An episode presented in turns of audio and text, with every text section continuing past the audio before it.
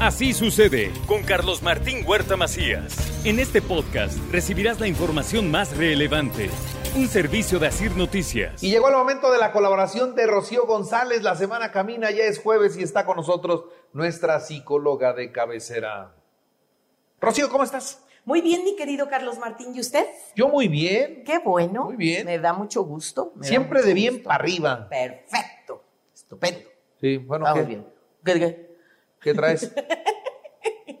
Oye, Carlitos, pues hay un tema interesante que, pues todo lo que vivimos y hemos estado viviendo eh, en estas últimas semanas, el- vamos a hablar de los ataques de ansiedad o ataques de pánico o Cada día ataques de sé angustia. de más personas que tienen ansiedad, oye. ¿Qué Sí, es eso? mi Carlitos. Sí, Sí, antes no se, no se hablaba de esas cosas no y se ahora... hablaba y no quiere decir que no existiera, ¿sabes? O sea, nomás decían, es que se puso súper nervioso y le dio muchísimo miedo y sintió que se moría. Pero no le ponemos nombre al niño. Ahora ya como en muchos temas y en muchos temas de la psicología, pues tienen más nombre, Carlos Martín. Alguna vez hablamos del miedo y me voy rapidísimo en esta parte. Hablamos del miedo, o sea, las emociones básicas se acordarán, miedo, alegría, tristeza, enojo, afecto. Miedo, primer sentimiento, nos sirve para protegernos. Y de verdad, cualquier persona en consulta o en la vida cotidiana, si me preguntan, ¿cómo le hago para quitarme los miedos? A ver, tenemos pasado, presente, futuro. El miedo es el paso inmediato del presente al futuro. Entonces, ¿cómo quitas el miedo? ¿Cuál es el primer antídoto? Pues regresa al presente. Ahora, ¿por qué lo menciono si voy a hablar de los ataques de ansiedad o ataques de pánico? Porque un ataque de ansiedad es, dijera el DSM, aparición súbita sin causa específica de un miedo terrible o de una angustia importante.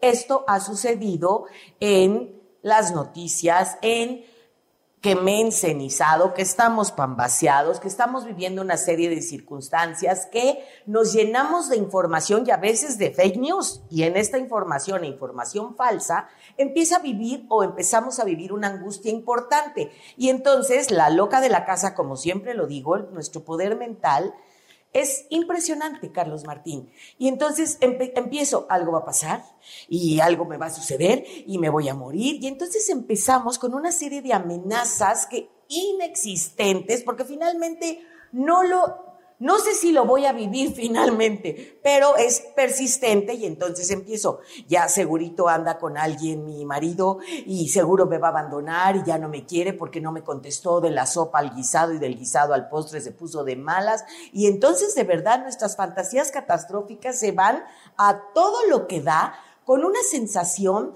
de impotencia, con una sensación de indefensión.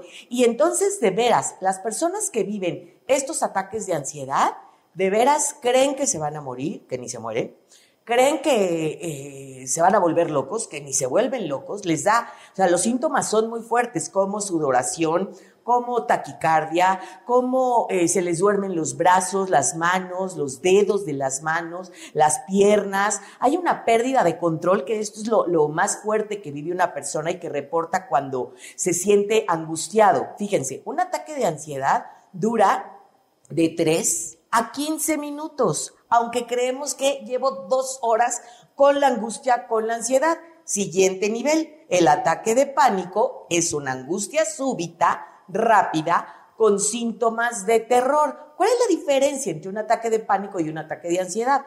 La ansiedad es estoy viendo que sigue cayendo ceniza.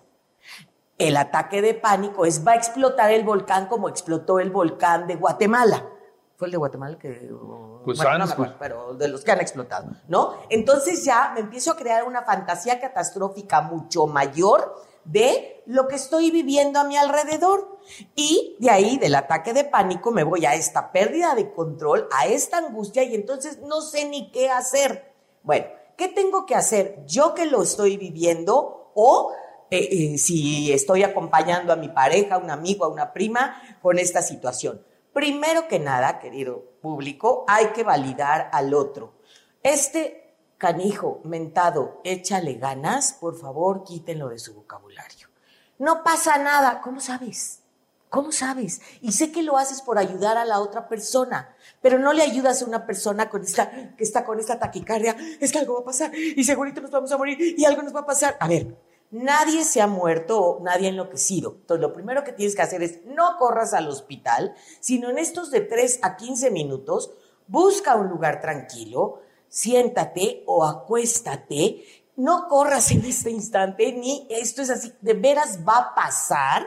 Y entonces, respira, no respires de manera exacerbada, como, porque entonces vas a hiperventilar. O sea, es respiro, cinco, detengo tres y exhalo otros cinco. Y me voy diciendo estos mantras de el, que tú quieras. Acepto estos síntomas, esto está pasando, esto no es grave, estoy bien, es una, no es una ansiedad generalizada y que el mundo se va a acabar, sino puedo caminar, que es lo que baja los niveles de cortisol, y voy haciéndome consciente de qué estoy viviendo, cómo lo estoy viviendo y de quién estoy acompañada. Hay un ejercicio muy interesante que yo aplico en, consulta o que les recomiendo para cuando lo vivan, que es el ejercicio del aquí y el ahora y entonces es veo, siento, escucho, oigo, huelo. En este momento veo una pared blanca y además veo una pared verde y veo una cámara.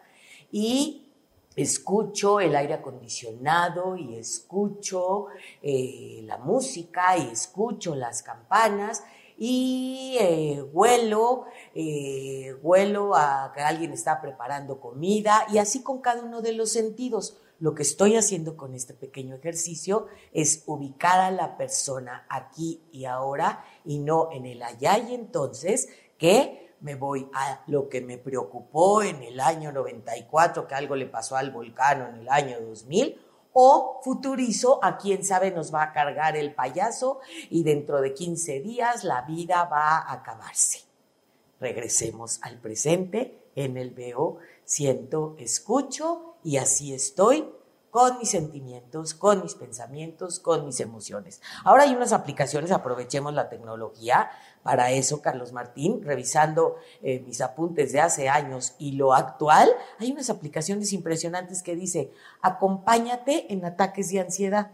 Y entonces son pequeños, pequeños audios o pequeños videos que duran exactamente lo que más o menos dura en promedio un ataque de ansiedad, de 3 a 12 o a 15 minutos, y te va llevando. Entonces, si vive en una situación así o tienes que acompañar a una persona, ponle tu telefonito que lo utilizas en todo momento, que eso también genera mucha ansiedad, dicho sea de paso, y que vaya siguiendo precisamente este proceso de qué tengo que hacer, cómo tengo que respirar, respirar y regresar a la y a la hora. Ahí está la clave. Ahí está la clave, manito. Y suena re fácil y es complicado. ¿Por qué? Porque mi cuerpo, o sea, la ansiedad que reporta mi cuerpo, o sea, imagínate, regreso a la aquí y la hora y estoy teniendo sudoración y tengo una taquicardia exacerbada y se me están durmiendo las manos, te juro me voy a morir y me va a dar un infarto, me va a dar un infarto porque mira, lo siento aquí Carlos y a mí me han dicho que el infarto es del lado izquierdo y entonces nuestras fantasías catastróficas se convierten en terroríficas. Y esto, más que ayudarme, pues me aleja, por supuesto, de mis propios, de mis propias emociones y de este presente aquí y ahora. Muy bien. Rocío, qué buena colaboración. Muchas gracias. Y hay que aplicarla, sea lo que sea. Ahorita estos, estas semanas fue el volcán, pero hay muchas situaciones en las que, y si a mi hijo le pasa algo en la escuela porque lo dejé en el kinder, ay, Dios, en serio, la loca de la casa, nuestra cabecita, apágala y si no la puedes apagar, mira, te cuesta la misma chamba irte a fantasías creativas que a fantasías catastróficas pues vete a las creativas y piensa lo rico que la vamos a pasar en la noche, en la cena, en la la la la la. Muy bien. Rocío, muchas gracias. Gracias, a usted. Así sucede con Carlos Martín Huerta Macías. La información más relevante ahora en podcast. Sigue disfrutando de iHeartRadio.